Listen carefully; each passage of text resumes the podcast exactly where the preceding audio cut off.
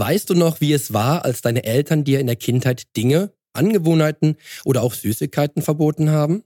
Und weißt du noch, wie unwiderstehlich genau diese Dinge dann für dich geworden sind? So unwiderstehlich, dass du ihnen keinesfalls entsagen konntest, sondern durch die Verbote diese Dinge, Angewohnheiten oder Süßigkeiten noch viel spannender für dich geworden sind? Im Erwachsenenalter geht es dir daher nicht anders. Was auch der Grund dafür ist, dass wenn du dir Lebensmittel verbietest, die nicht kompatibel mit deiner Reduktionsdiät sind, dann der Drang nach genau diesen Lebensmitteln in dir noch viel stärker wird. Lass uns daher auch heute beim Thema bleiben, dass Verbote die Einbahnstraße auf dem Weg zum Ziel sein können. Und dass genau aus dem Grund keine Diät dauerhaft funktionieren kann, in der deine Lieblingsspeisen nicht enthalten wären. Und genau das und noch vieles mehr erfährst du jetzt hier im Podcast. Change starts now.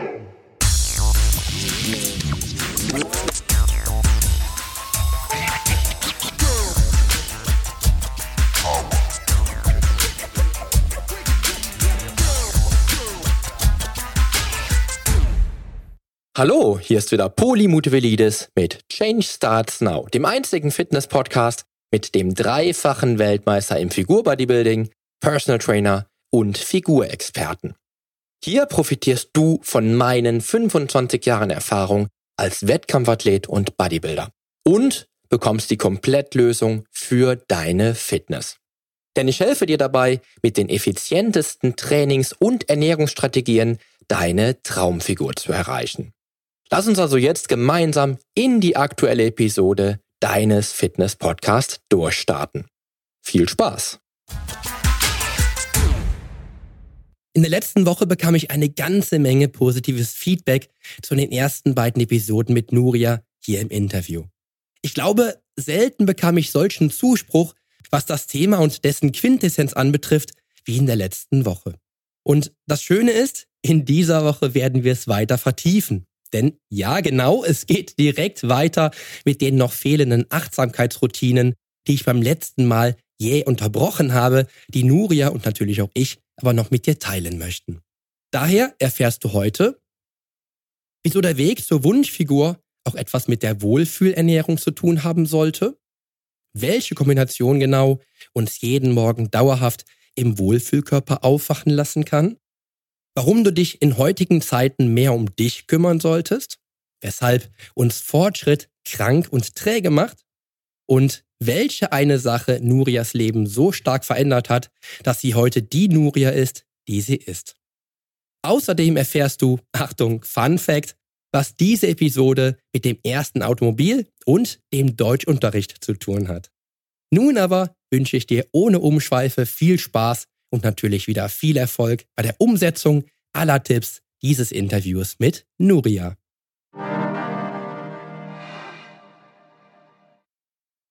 Kommen wir zum nächsten Punkt. Das war jetzt ein sehr wichtiger gerade. Ja, der vierte Punkt ist, wenn du satt bist, hör auf. Und das klingt jetzt auch wieder einfacher, als es ist, gar nicht so leicht. Es wird leichter, wenn ich achtsam esse, weil ich dann halt die Zeit habe, die Chance habe, überhaupt mal auf meine Körpersignale zu hören. Aber es ist trotzdem schwer, weil oft oh, denkt man, schmeckt aber doch so lecker und ich kann noch weiter essen. Ist auch okay, dann ist noch ein paar Bissen, aber versuch halt wirklich, also so bei 80, 90 Prozent aufzuhören. Das Gehirn merkt Sättigung übrigens erst nach 20 Minuten. Das heißt, wenn ich irgendwie in fünf Minuten mir was reinhaue, äh, dann meldet mein Gehirn auch noch gar keine Sättigung. Also ist noch gar nicht angekommen, das Signal. Das. Also genau. darf ich mir wirklich ein bisschen Zeit nehmen und ich darf sogar bei 80 Prozent einfach mal aufhören und mal gucken, ob die Sättigung vielleicht nicht dann doch noch eintritt. Wenn ich dann doch noch Hunger habe, kann ich mir ja noch was holen. Aber wirklich hör dann auf. Und vielen Menschen fällt es auch deswegen ein bisschen schwer, mit dem Essen aufzuhören, weil ja danach wartet irgendeine blöde Aufgabe oder äh, danach muss ich ja die Küche aufräumen und ach, wenn, man, wenn ich jetzt einfach so weiter esse dann da ist auch ein bisschen so auf Schieberitis dabei. Und darum ja. finde ich es zum Beispiel total gut, sich da irgendwie wirklich so ein Abschlussritual zu machen. So, so, ja, so ich leg wirklich mein Besteck nieder, gehe dann auch nochmal so kurz in mich wie in meinem, in Anführungsstrichen, Gebet vor dem Essen, kann ich auch danach nochmal so mein Besteck ablegen. Kann mir denken, danke, es war super lecker, habe ich genossen.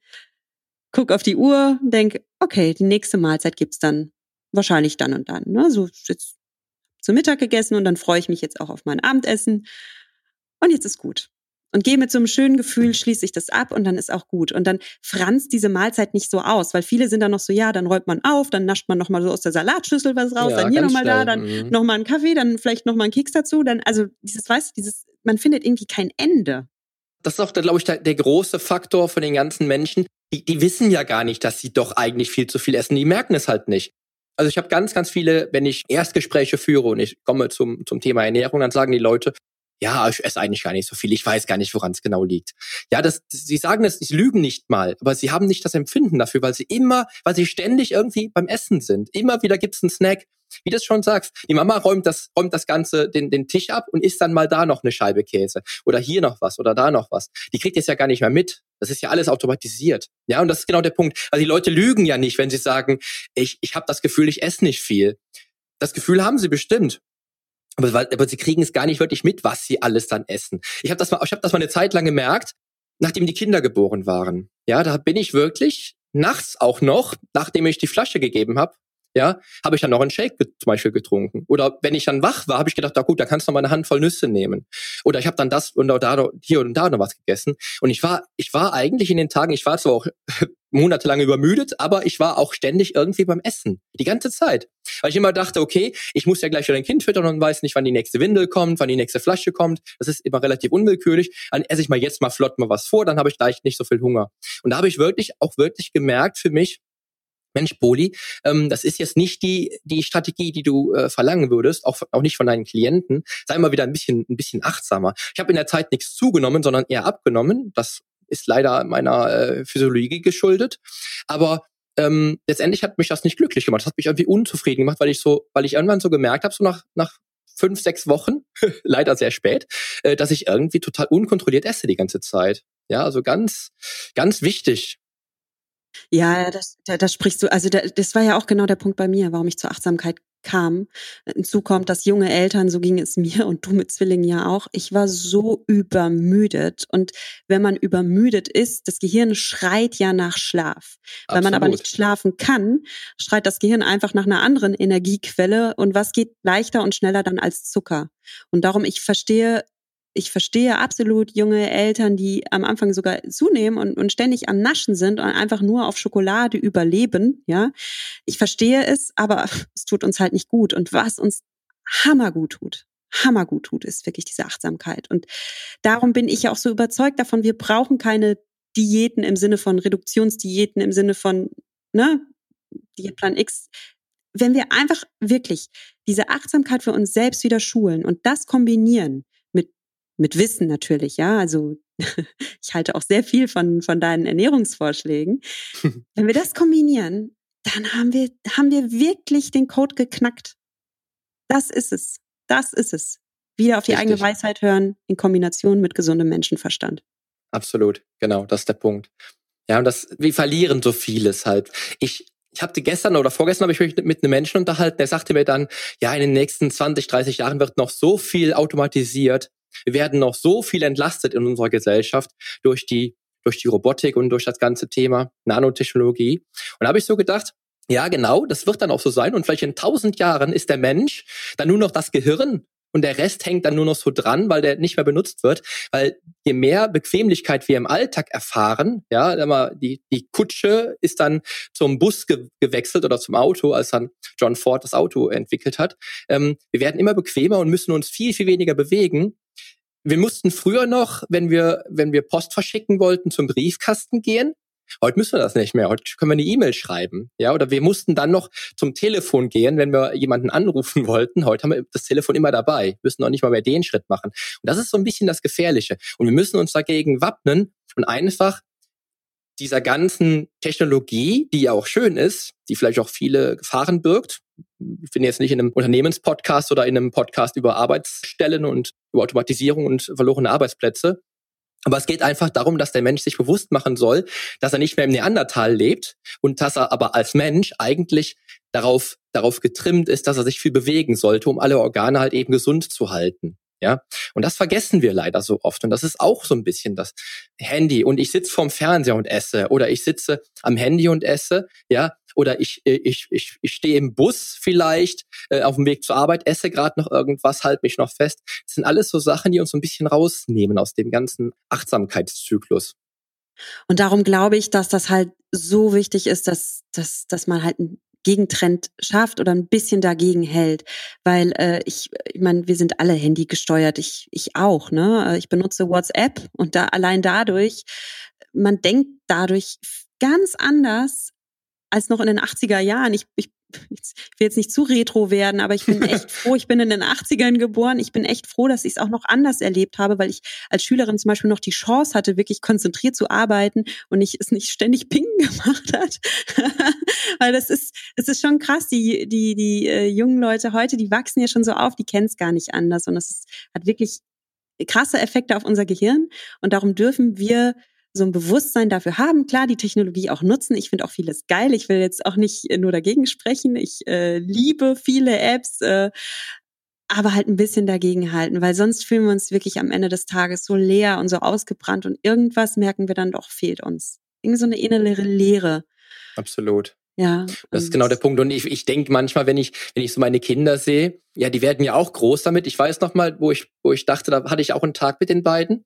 Und ich habe relativ viel auch das Handy in der Hand gehabt. Und dann wollte Savannah das Handy haben. Und dann habe ich so gedacht, ja, das, ich war jetzt gerade ein schlechter Papa, ein schlechtes Vorbild, weil die Kinder denken, wenn der Papa dieses Ding da die ganze Zeit in der Hand hat, muss das ja wichtig sein wollte ich aber gar nicht suggerieren. Aber in dem Moment fiel mir das dann total auf dann, dann versuche ich tatsächlich abends, wenn die äh, so von 18 bis 19.30 Uhr, dann gehen die Kinder schlafen, kein Handy, dass die Kinder nicht denken, das Ding ist so wichtig, die haben das immer in der Hand, die Eltern. Weil man ist auch dann manchmal, man kennt es ja selbst, äh, als, als Unternehmer, als Selbstständiger, man ist man irgendwie immer auch irgendwie, hat man wieder eine Idee. Ich habe mittlerweile meine Apple Watch, äh, wo ich meine Ideen einsprechen kann. Die gehen dann direkt in mein Programm, wo die, wo die Notizen gespeichert werden.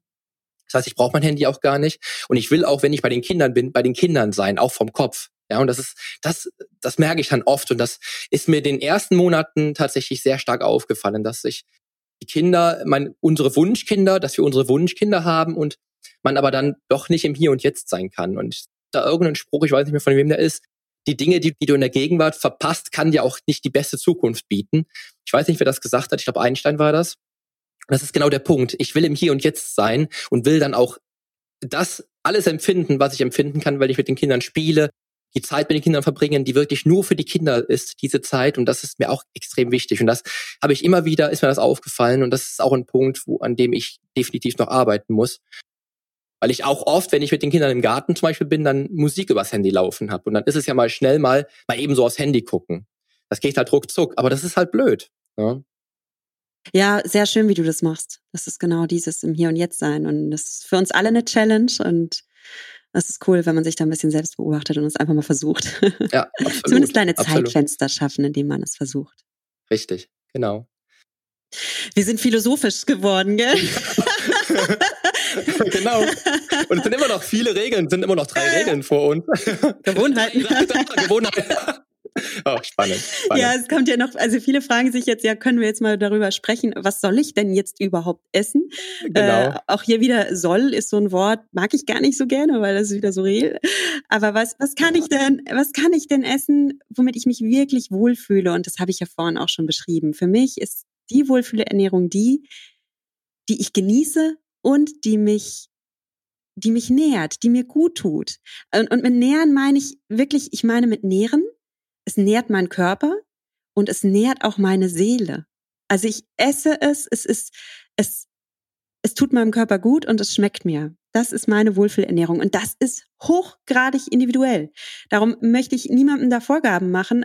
Für einen Veganer zum Beispiel ist ist Fleisch nicht nahrhaft, weil es nährt ihn nicht auf spiritueller Ebene. Ja, darum für jeden was anderes und das kann man wirklich mal für sich herausfinden. Und da hilft vielleicht auch eine einfache Frage, kann man sich vielleicht auch auf ein Post-it äh, schreiben und auf den Kühlschrank kleben.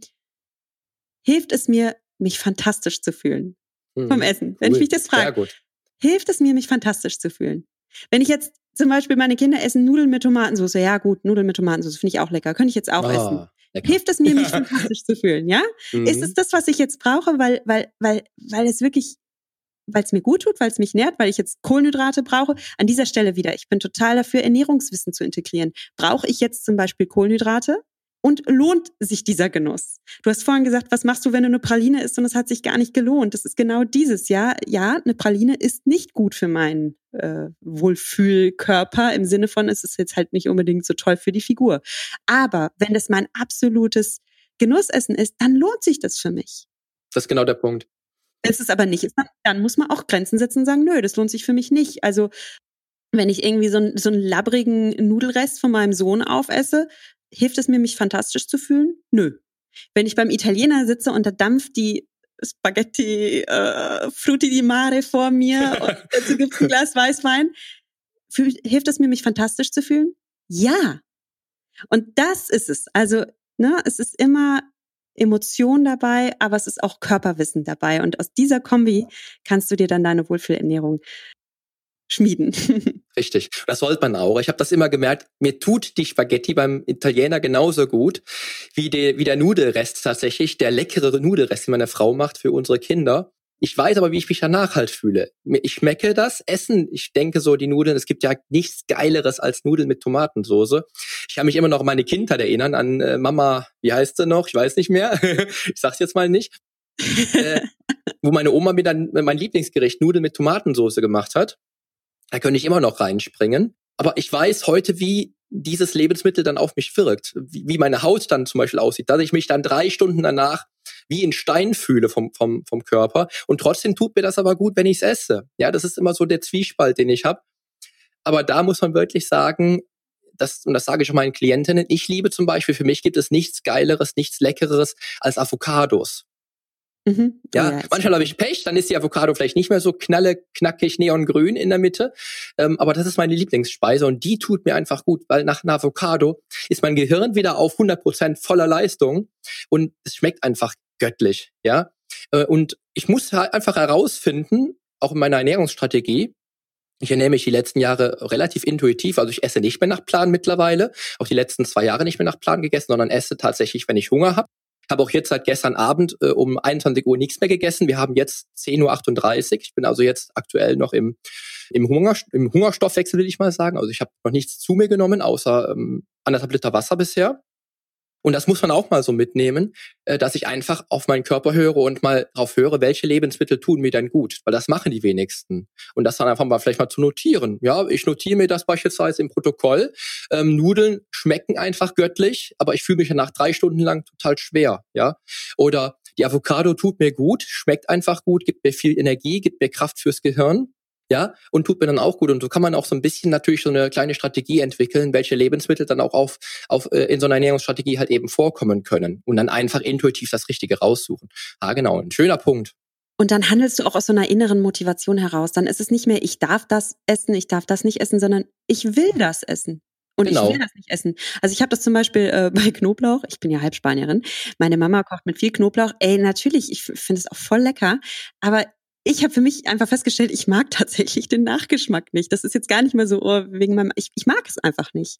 Und darum äh, ist das jetzt auch kein Verbot, wenn ich das nicht esse. Ich, ich mag es halt einfach nicht so gerne. Ne? Und das war jetzt so ein Beispiel, das kannst du dann im Endeffekt auf alles übertragen dann. Ne? Also dieses, finde es für dich heraus. Genau. Genau. Und Tagesform ist auch hier ganz wichtig. Ich habe zum Beispiel heute Morgen etwas gegessen, was im klassischen Sinne ungesund ist. Ja? Ähm, ich habe heute Morgen für meine Kinder Laugenbrezeln gemacht und habe dann auch eine gegessen. Und früher in meinen Diätzeiten wäre schon, oh Gott, ne? Laugenbrezel, der Satan. Es sind weiße Kohlenhydrate. Ja. Schlecht. Aber äh, ich muss sagen, ich habe heute Morgen in mich hineingespürt und ich habe wirklich schon morgens gespürt, ich bin in so einem Unterzucker drin. Manchmal ich kann das mittlerweile echt gut spüren. Ne? Ich habe es jetzt auch lang trainiert. Und ein Lebensmittel ist per se nie der Satan oder super gut. Es kommt immer auf den Kontext drauf an. Ähm, Kohlenhydrate können auch gut sein. Manchmal brauchen wir Menschen auch schnelle Zucker. Also es ist nicht so, dass weißes Mehl per se böse ist. Es kommt immer ein bisschen auf das Setting drauf an. Und das habe ich auch erst äh, lernen dürfen, dass die bösen Kohlenhydrate tatsächlich auch ihre Berechtigung haben oder das ja. böse Fett der Avocado. Also, ne, Avocados haben keine ja. bösen Fette. Alles in Anführungsstrichen. Es hat alles seine Berechtigung. Es ist auch immer so, ich merke das ja auch. Ich habe früher, als ich noch zu Wettkampfzeiten trainiert habe, habe ich unheimlich viele Kohlenhydrate auch gegessen, bis ich irgendwann, ich glaube 2001 auf die anabole Diät gestoßen bin, also äh, ketogene Diät, die mir einfach unheimlich gut tut, weil mein Körper einfach unheimlich gut mit Protein und Fett kombiniert äh, halt arbeiten kann. Und trotzdem nutze ich drei äh, Stellen am Tag, wo ich Kohlenhydrate esse. Und zwar habe ich das je nachdem, je nach Training des Tages in der Früh beim Frühstück und dann vor und nach dem Training. Das sind die zwei Punkte, wo ich definitiv auch Kohlenhydrate möchte. Äh, vor dem Training vielleicht noch komplexere, aber nach dem Training will ich halt schnelle Kohlenhydrate haben und absolut berechtigt, definitiv. Da möchte ich dann auch mal Werbung für deine Podcast-Folge machen, weil da erklärst du es so, so genial, äh, die ähm, Pre- und Post-Workout-Ernährung. Da hast du auch Folgen zu gemacht. Genau. Und das, da erklärst du es genial. Also und da, da zeigst du ja auch, ne, wann machen auch Kohlenhydrate Sinn. Und darum sage ich auch hier wieder, kombiniere achtsam schlank, also kombiniere deine Achtsamkeit, deine Körperweisheit mit State of the Art Ernährungswissen, ja? Also wenn du diese genau. Kombi nimmst, dann hast du es. Genau. genau. ja? Sehr gut. So, einen haben wir aber noch, einen haben wir noch. Ja, einen ich glaube, wir haben noch zwei. Oh Gott, wir sind nur am Reden. Also der nächste ah, Punkt ja, ist, ja. kümmere dich um dich. Also Essen, wie gesagt, hat auch ganz viel mit Emotionen zu tun und ganz oft, es ist ein Riesenthema. Dazu könnten wir zehn Podcast-Folgen machen. Essen wir aus emotionalen Gründen. Wir essen, weil ähm, wir Frust schieben. Wir essen, weil wir Langeweile haben, ganz unbewusst. Also ne, die, der wenigst, die wenigsten Menschen sagen, ich esse, weil ich Langeweile habe. Aber was wir alle kennen, ist dieses, ach, ich bin daheim, ich streue da mal so rum, ach, ich gehe einfach mal in die Küche, mache einfach mal einen Kühlschrank auf, oh, was ist denn da drin? So dieses, ne? Und das, das kennen wir alle. Oder na, es gibt die verschiedensten Gefühle. Es gibt auch Freude. Viele im Essen auch aus Freude. Wir feiern, wir zelebrieren und dann laden wir uns den Teller voll, weil es einfach so schön ist. Also emotionales Essen ist ein ganz großes Thema und hier wirklich Achtsamkeit entwickeln für meine eigenen Gefühle und dass ich mich dann auch um meine Gefühle kümmere. Wenn ich gelernt habe in diesen ganzen anderen Gewohnheiten, wenn ich gelernt habe, in meinen Körper hineinzuspüren und zu erkennen, ob ich Hunger habe oder nicht, dann erkenne ich ja auch, wenn ich Appetit habe, aber gar keinen Hunger. Und dann kann ich mich wirklich fragen, okay, ich will gerade unbedingt was essen, aber mein Magen braucht es gerade gar nicht. Was habe ich denn gerade für ein Bedürfnis? Was brauche ich denn eigentlich gerade? Und wenn ich das schaffe, mich das so offen zu fragen, dann habe ich zwei Riesenchancen. Erstens, ich habe die Riesenchance, endlich meinen Wohlfühlkörper zu erreichen, weil ich nicht jedes Gefühl mit Essen ersticke. Und zweitens, ich habe die Riesenchance, meine wahren Bedürfnisse zu leben. Ein ganz wichtiger Punkt, den ich gern auch im Ernährungsprotokoll abdecke, ist, warum esse ich? Ja, die Klienten, die dann da sitzen, die, die sagen dann zu mir, wie jetzt, verstehe die Frage nicht. Ja, aber dann, warum isst du jetzt gerade? Warum hast du das gegessen? Aus welchem Grund? Was ist davor passiert? Hattest du viel Stress? Wie war der Arbeitstag? Hast du, hast du wenig geschlafen äh, des Nachts? Ja, analysier mal, warum, warum ich jetzt gerade esse. Manche sagen dann, ja, äh, weil erst Essenszeit war. ja, aber es, es würden nur die wenigsten, gerade am Anfang zumindest, weil, weil sie die Frage dann noch nicht so analysiert haben für sich und noch nicht wissen, was dahinter stecken soll oder was ich damit erreichen will, dass sie einfach halt dann irgendwann merken, stimmt, du hast recht, ich habe einfach nur aus Langeweile gegessen oder ah, ich hatte aber auch echt einen schlechten Tag, habe das Stück Schokolade einfach gegessen, weil ich so ein bisschen Frust habe. Emotionales Essen ist in jeglicher Folge schlimm oder wirklich kontraproduktiv, wie du es gerade schon gesagt hast, es wird schwer, den Wunschkörper zu, ähm, zu erreichen, wenn du dich dann an dieser Stelle nicht selektiv zumindest disziplinierst, ja, was das betrifft, oder da irgendwo herausfindest, warum. Wenn, wenn du herausfindest, warum, kannst du gegenlenken. Ja, was der einzigste, die einzigste Lösung aus emotionalem Essen wäre tatsächlich, aus meiner Sicht. Und dann wirklich zu erkennen, welche Emotionen leiten mich jetzt gerade zu essen und stell dir mal die Fragen tatsächlich, äh, aus welchem Grund ich esse, was ist vorpassiert, wie war meine Nacht, wie war der Arbeitstag, ist jetzt gerade wie viel Uhr haben wir, äh, wann war die letzte Mahlzeit. Das sind alles Fragen, mit denen du wirklich sehr schön analysieren kannst, wie du dich ernährst, wie dein, dein Ernährungsverhalten ausschaut. Ja, und das ist oft für Klienten ein größerer Aha-Effekt als für die Klientinnen, weil die Klientinnen dann irgendwann auch natürlich den, den Sinn hinter dem Ganzen verstehen bei Klienten. Bei Klienten ist es meistens dann nochmal so ein bisschen subtiler, die dann wirklich dann tatsächlich erstmal merken, oh, stimmt, Poli, das ist, du hast recht, ich hatte viel Stress, habe dann deswegen das gegessen und der Eisbecher am Abend, der war auch dem Stress bedingt oder die Pommes, die ich mir dann gegönnt habe auf dem Weg zur Arbeit, ich hatte keine Lust mehr zu kochen und meine Frau wollte auch nicht mehr kochen. Genau. Ja, das sind die Sachen, wenn du dann einfach analysieren Oder das kannst. bei Männern, ne? Ja, das, das, das Feierabendbier, ganz, ganz gefährlich. Jeden Abend das Bierchen zu trinken, das macht im Monat locker einen Pfund Fett aus. Ja, genau, das sind die, sind die Punkte. Und du kriegst es ja nicht mal mit, wenn du innerhalb von einem Jahr dann vielleicht innerhalb von, von zwölf Monaten sechs Kilo schwerer wirst mal eben. Hm, merkst du ja kaum. Vor allen Dingen, wenn du groß bist. Also das ist ganz, ganz wichtig. Und einen letzten Punkt habe ich noch, den machen wir kurz und knapp, aber das ist wirklich, gönn dir Ausnahmen. Es gibt keine Regeln, es gibt keine Verbote. Das sind alles nur wirklich Tools, die dir gut tun dürfen. Ja, äh, es gibt keine Regeln. Hör auf mit diesen Regeln, mit diesen Diäten, mit diesem Schwarz-Weiß-Denken. Denk an die jungen College-Studenten aus Amerika, die verrückt geworden sind. Und das willst du nicht für dich haben damit auch der äh, in dem Fall ja der Punkt Verbote führen immer eigentlich zum Scheitern. Ja, wenn ich ich habe das am Anfang erlebt, ich hab, war am Anfang noch nicht so weit, dass ich das so für mein Coaching auch ähm, analysieren konnte. Ich habe Leuten beispielsweise vor 20 Jahren dann zum Beispiel was verboten. Ich habe gesagt, ich möchte nicht, dass du die Schokolade isst. Das Krasse war, dann kam ich von den Leuten an, das war ja damals, da gab es noch kein Smartphone. Ich hatte vor 20 Jahren kein Smartphone zur Hand. Habe ich ihn dann beim nächsten Tag beim Training getroffen und haben die mir gesagt, Poli, ich bin ganz, ganz böse auf dich, weil du hast mir gestern so ein schlechtes Feeling gegeben, weil ich habe dich gehasst dafür, dass ich die Schokolade nicht essen darf und ich habe sie dann aus Frust gegessen, weil du es mir verboten ja. hast. Ja, genau ich das bin ist genau so ein Typ. Ich bin genau so ein Typ, ja. Wenn man mir was ja. funktioniert es auch nicht im Coaching, darum darf man auch da sagen, das Verbot ist der Tod des Ziels, eindeutig. Ja, und dann kommen die Leute aus ihrer Abnehmfalle gar nicht mehr raus. Man sollte einfach einfach achtsamer sein für das, analysieren, was man tut mehr in sich hineinhorchen, was man da tut, aus welchen Gründen man es tut. Und dann, was, was ich auch sehr spannend finde, auf deiner Homepage, die Hungerskala so ein bisschen mal zu Rate ziehen. Äh, wie ist denn jetzt das Gefühl gerade? Ja, ich, ich weiß jetzt, okay, ich würde jetzt essen. Wie ist denn mein Hungergefühl? Ist das denn jetzt schon Zeit zum Essen oder ist der Hunger gerade mal so ein Hüngerchen? Oder bin ich schon so verhungert, dass ich schon anfange zu zittern? Ja, wichtiges Thema, dass man da einfach mal wieder mehr auf sich hört und dann wirklich aus dieser extremen Kalorienrestriktion rauskommt, ich habe es auch erlebt. Ich habe Klientinnen gehabt vor, vor 15 Jahren, die kamen mit einem Protokoll und auf dem Protokoll habe ich Kalorien maximal bei 800 Kalorien eingestuft, das, was die gegessen haben. Ähm, also die von dem, was die Studenten da gegessen haben.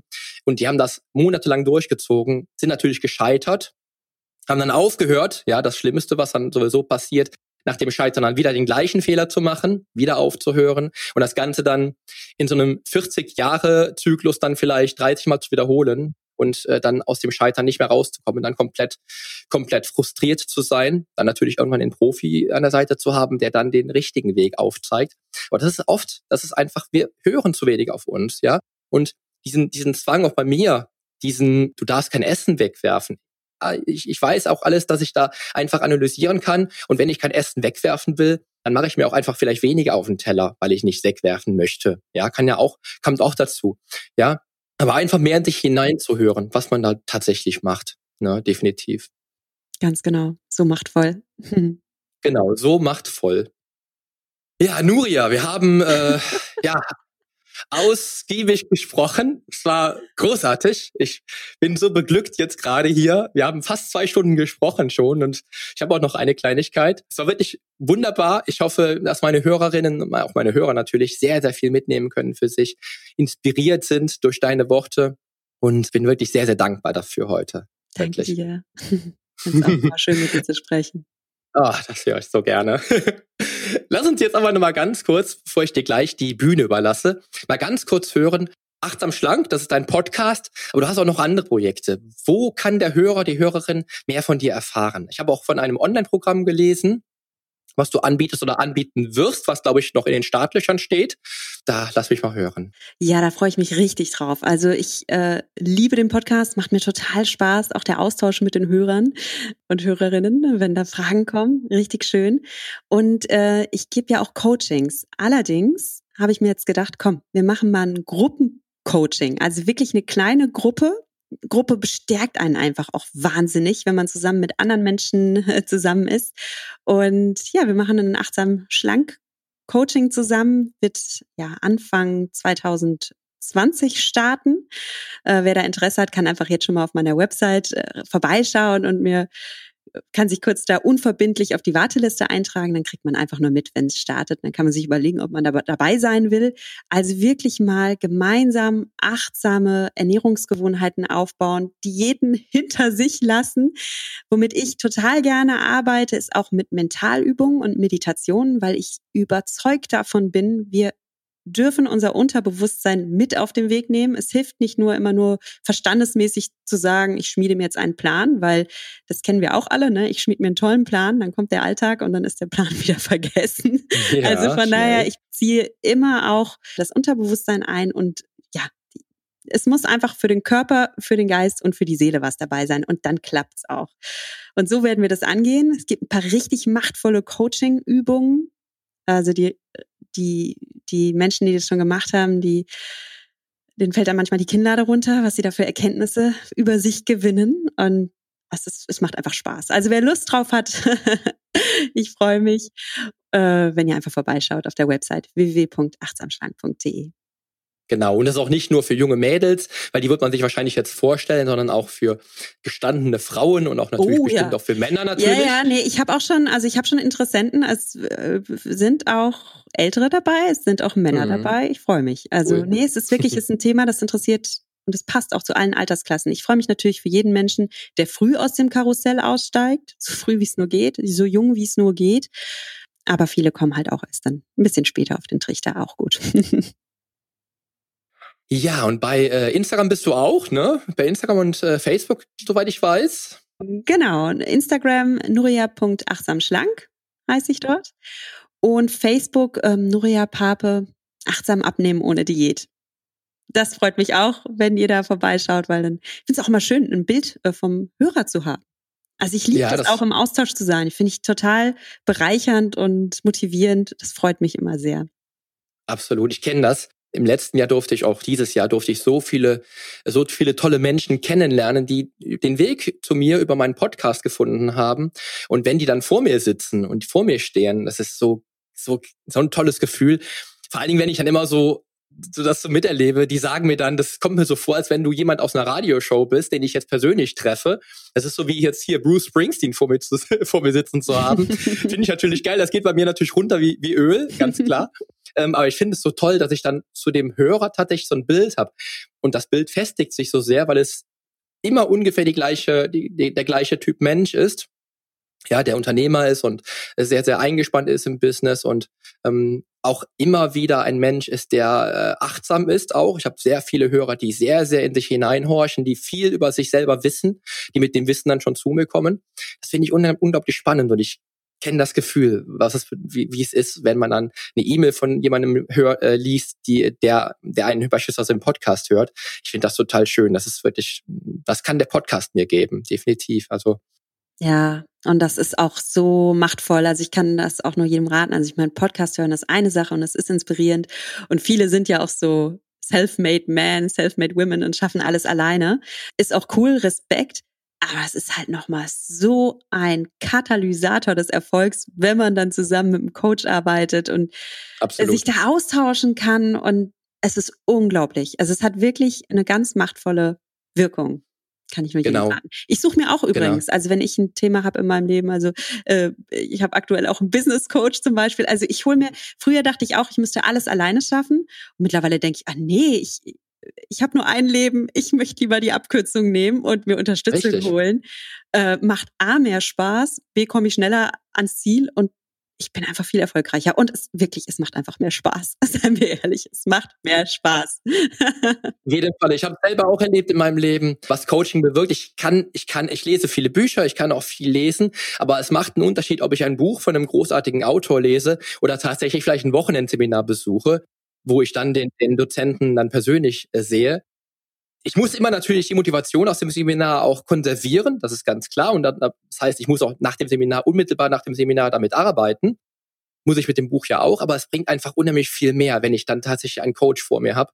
Und dann würde ich mit dem Coach die Abkürzung nehme, definitiv, weil äh, du, wie oft haben wir es, dass die Menschen zu uns kommen ich habe es ja eben schon gesagt, die haben dann vielleicht eine Leidensgeschichte von 15 Jahren hinter sich und wollen jetzt den, den Unterschied machen und haben aber 15 Jahre gekämpft und gekämpft und gekämpft und machen jetzt erst den Unterschied. Das ist manchmal, denke ich mir, das ist so, so schade, dass sie nicht schon 15 Jahre früher zu mir gekommen sind. Aber manchmal ist es halt so. Das ist dann auch ein Lernen und dann merkt man, was das einen Unterschied macht. Ich kann mit dem, mit dem Klienten wahrscheinlich das fünf- oder sechsfache rausholen, was er in der gleichen Zeit selber, selber rausholen könnte. Zumal er die ganzen, die ganzen Einbahnstraßen nicht nehmen muss mit einem Coach wie uns. Ja, es ist einfach so.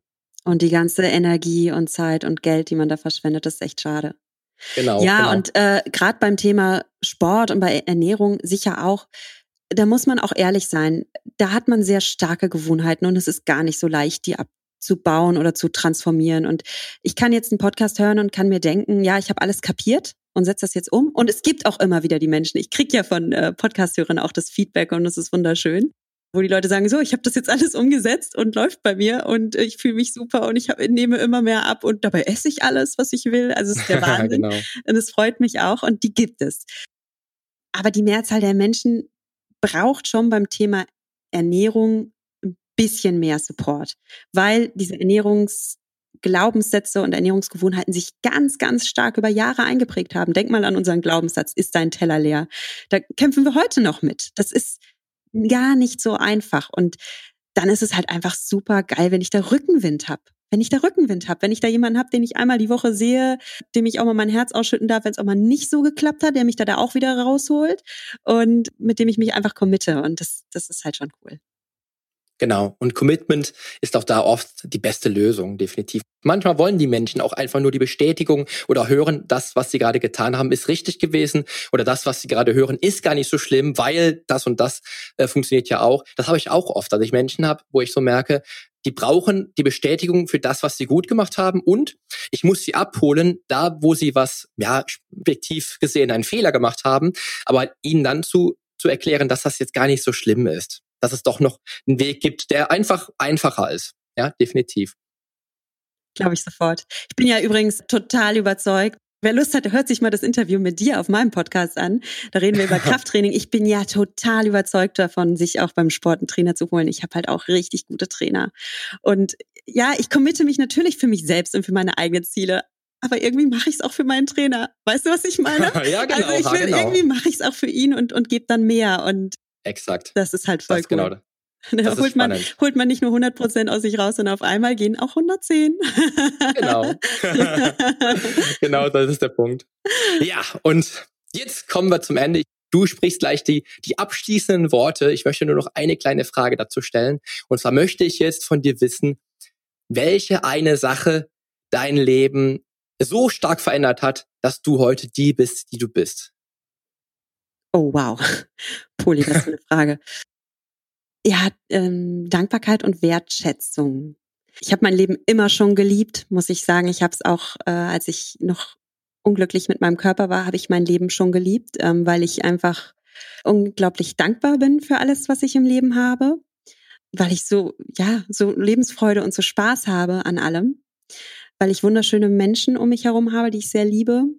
Und für mich war das jetzt aber wirklich nochmal die absolute Kirsche auf der Sahnehaube, dass ich mittlerweile mich in meinem Körper wohlfühle. Also jetzt geht es mir so gut. Ich, ich habe eine Energie schon morgens, wenn ich aufstehe. Ich könnte Bäume ausreißen. Ich liebe mein Leben. Und das ist so schön, wenn man im Einklang ist mit sich, mit seinem Körper, mit seiner Seele und allem. Und dafür bin ich unglaublich dankbar. Und für all die Menschen, die mich dabei unterstützt haben, auch auf meinem Weg, wie gesagt, das kommt ja auch nicht alles aus mir. Ich hatte auch wahnsinnig tolle Menschen an meiner Seite.